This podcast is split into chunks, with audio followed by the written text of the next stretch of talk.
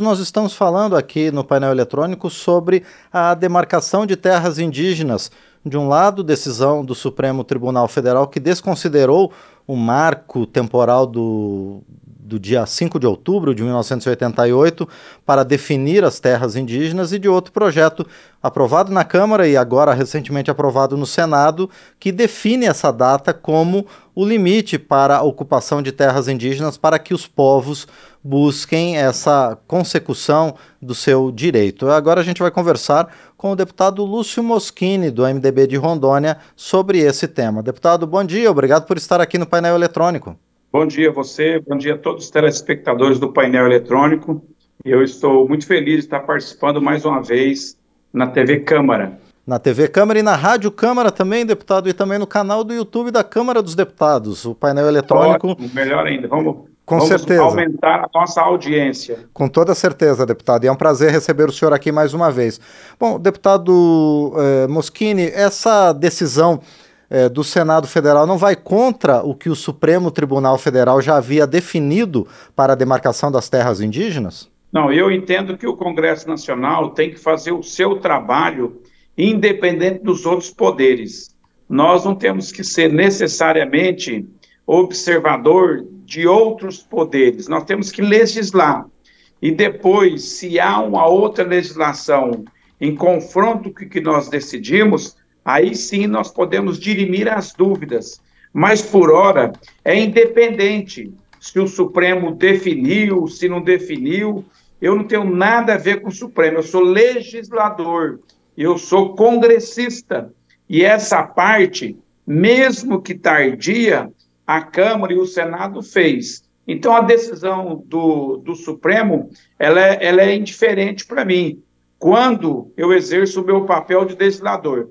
Sempre que o Congresso Nacional se omite, alguém faz a parte dele, seja a, o executivo, através de um decreto, de uma portaria, de uma instrução normativa, ou seja o Supremo por interpretações judiciais.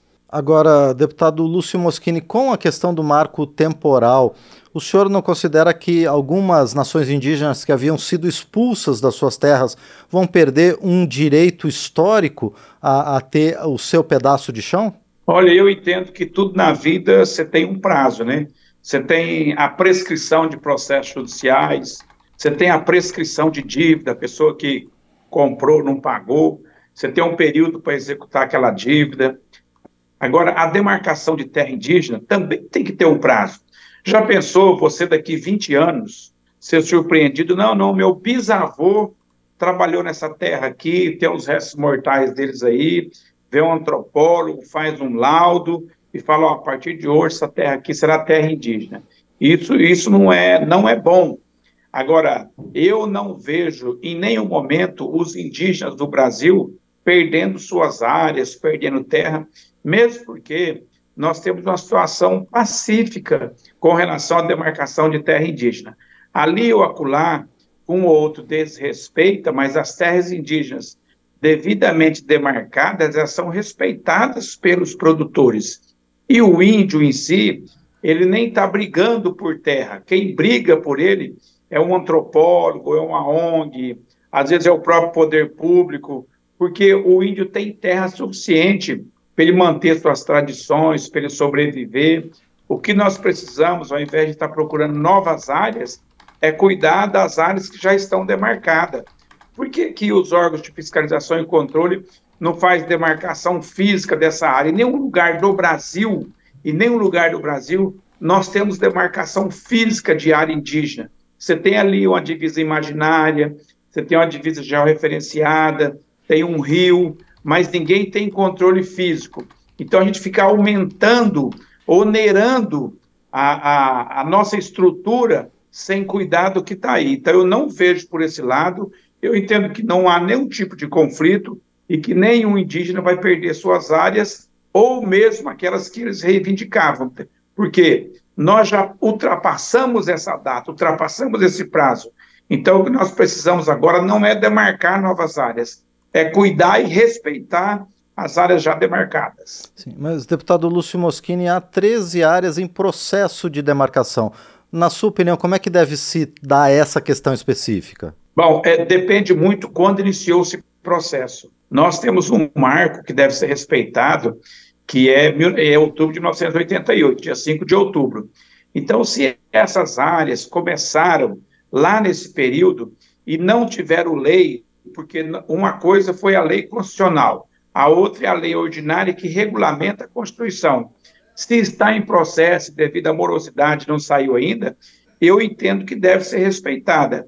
Agora, o que não pode é um processo de demarcação requerido por alguém há cinco anos, dez anos atrás, e hoje, sem respeitar nenhum tipo de marco, ser demarcado. Agora, eu tenho a interpretação que os processos, mesmo após 1988, mas que o índio já estava naquela área e não teve lei para regulamentar a emenda constitucional, aí eu entendo que deve ser respeitado, mesmo que fora do prazo legal.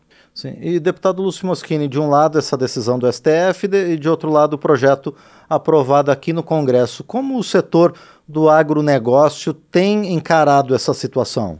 Olha, é, se você quiser uma decisão hoje, nesse momento, vale a decisão da Constituição de 1988. Não vale a do Supremo ainda. Por quê? O Supremo não modulou, o Supremo não publicou. Até então, nós estamos sabendo pela TV Justiça, internet, pela imprensa. Agora, a partir do momento que o presidente Lula sancionar a lei que nós votamos, chamado Marco Temporal, que é o PL 490, ele sancionar com veto ou sem veto e publicar no Diário Oficial, vale a lei do Congresso Nacional. O Supremo e quem assim não concordar, que lute contra isso, que faça uma ação de inconstitucionalidade, que questione no Supremo Tribunal Federal. É uma nova batalha, é um novo caminho, é, é, é iniciar praticamente do zero. Agora, nós, é, ainda bem que nós legislamos em tempos necessários. Qual o tempo necessário? Para publicar e sancionar antes da decisão do STF. Aí, a sua próxima pergunta poderá ser, deputado, e se o STF modular e publicar amanhã? Por hora, por hora, valeria a do Supremo Tribunal Federal, porque o Supremo Tribunal Federal não faz lei, ele interpreta a lei de uma dúvida que alguém está tendo.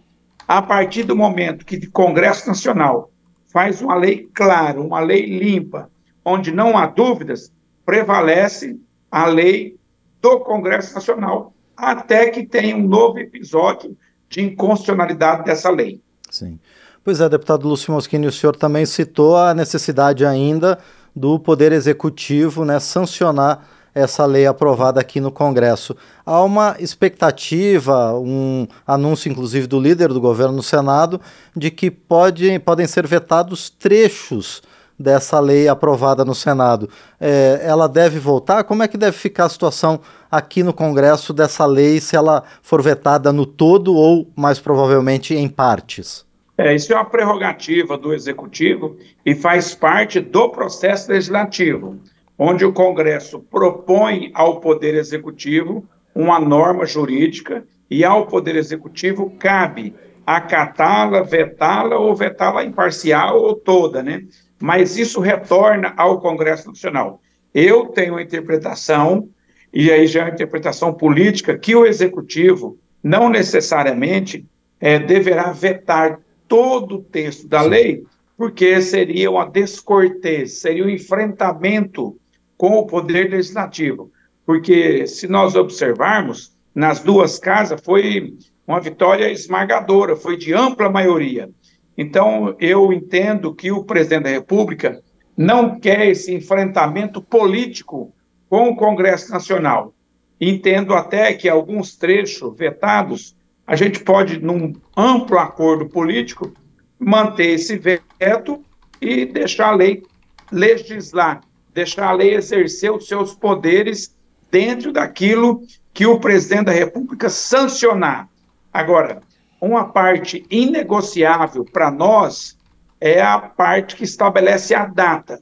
Os demais, é, eu acho que em, dentro de uma conversa, dentro de um acordo político, nós não vemos grandes preocupações, não. Muito bem, nós conversamos então com o deputado Lúcio Moschini, do MDB de Rondônia, ele que é um dos líderes da Frente Parlamentar Agropecuária e esteve conosco aqui comentando sobre a questão do marco temporal para a demarcação de terras indígenas. Deputado Lúcio Moschini, mais uma vez, então, muito obrigado por sua participação aqui no painel eletrônico e uma boa semana para o senhor. Muito obrigado pela oportunidade me coloco sempre à disposição para a gente poder esclarecer. Principalmente um tema tão polêmico quanto esse, é importante que os meios de comunicações possam ouvir os dois lados. Por mais que seja contrário, mas é importante que se ouça os dois lados. Muito obrigado, um abraço e bom dia a todos. Nós é que agradecemos ao deputado Lúcio Moschini, do MDB de Rondônia, conosco aqui no painel eletrônico.